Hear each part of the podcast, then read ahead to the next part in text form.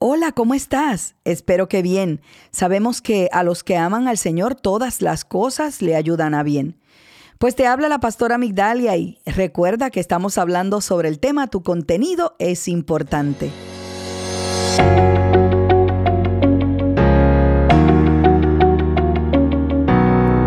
¿Sabías que podemos estar cargando con cualquiera de dos tipos de contenido? Número uno, el que nos va a dejar a medias. Esas son las acciones sin frutos, el negativismo, pensar mal de todo, de todo, de todo. Pero también está el número dos, el que nos va a llevar hasta lograr los deseos de Dios y hasta mis propios deseos. Y eso es cargar con los frutos del Espíritu. La palabra en Lucas capítulo 11 describe dos tipos de ojos. Interesante, ¿no? Dos tipos de ojo. Número uno, el ojo bueno. Ese es el que tiene visión clara, ese es el que es generoso. Así lo describen las diferentes tipos de traducciones. Y también describe el ojo maligno o el ojo malo. Es el que no tiene visión, es el que piensa mal de todo. Todo lo que le dicen, todo lo que hacen, todo es malo, todo es para hacerle daño. También hay una traducción que lo describe como tacaño, como mezquino, como ávaro. bueno, pero mira. Lucas capítulo 11, verso 33 al 36 dice, la lámpara del cuerpo es el ojo. Cuando tu ojo es bueno, ve que habla de ojo bueno y ojo malo, dice, también todo tu cuerpo está lleno de luz. Pero cuando tu ojo es maligno, también tu cuerpo está en tinieblas. Mira pues, no suceda que la luz que hay en ti sea tinieblas. Cuando estamos hablando del ojo bueno, estamos hablando de generosidad, de personas generosas, de personas que ven las cosas a bien, como dice la palabra. Tenemos que eh, mirar y ver las cosas como bueno. Voy a pensar en lo bueno, en lo agradable, en lo perfecto, en lo de buen nombre. Esas son las personas que tienen un ojo bueno o un ojo generoso. Todo lo ven a bien. Inclusive la situación que estamos viviendo hoy pero describe el ojo maligno como el ojo tacaño, que el que ve todas las cosas para mal, todo, absolutamente todo. Tú les quieres ayudar y te sale de atrás para adelante contestándote con cosas que tú no esperas porque él lo está viendo o esa persona lo está viendo de la forma incorrecta. Tú quieres ayudarle y ellos todos lo ven mal. bueno, pues yo categoricé los tres tipos de tacaño porque el ojo malo es un ojo tacaño.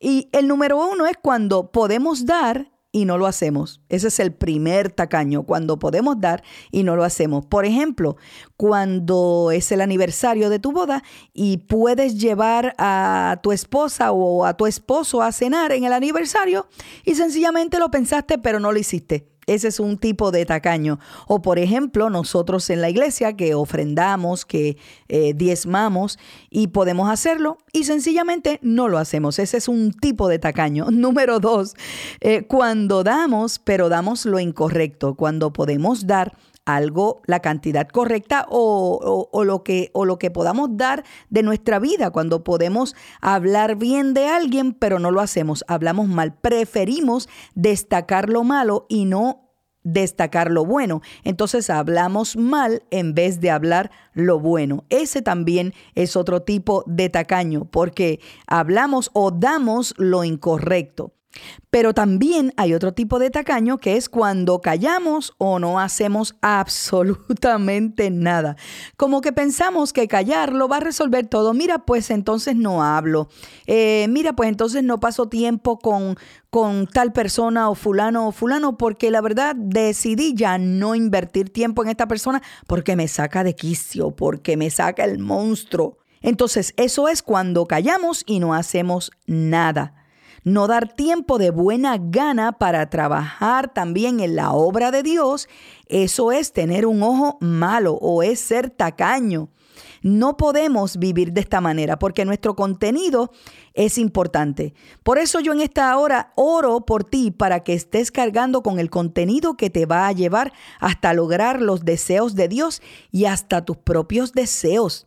Yo oro para que estés viviendo y enseñando al mundo entero los frutos del Espíritu en ti. Cuando un ojo es bueno, cuando un ojo es generoso, dice la palabra, cuando tú piensas bien de todas las cosas, cuando tú tomas las cosas a bien, inclusive lo que estás viviendo hoy, lo tomas por el lado correcto porque recuerda que Dios está contigo y todo te va a ir bien. Cuando tú tienes un ojo bueno o un ojo generoso, tendrás luz, tendrás claridad.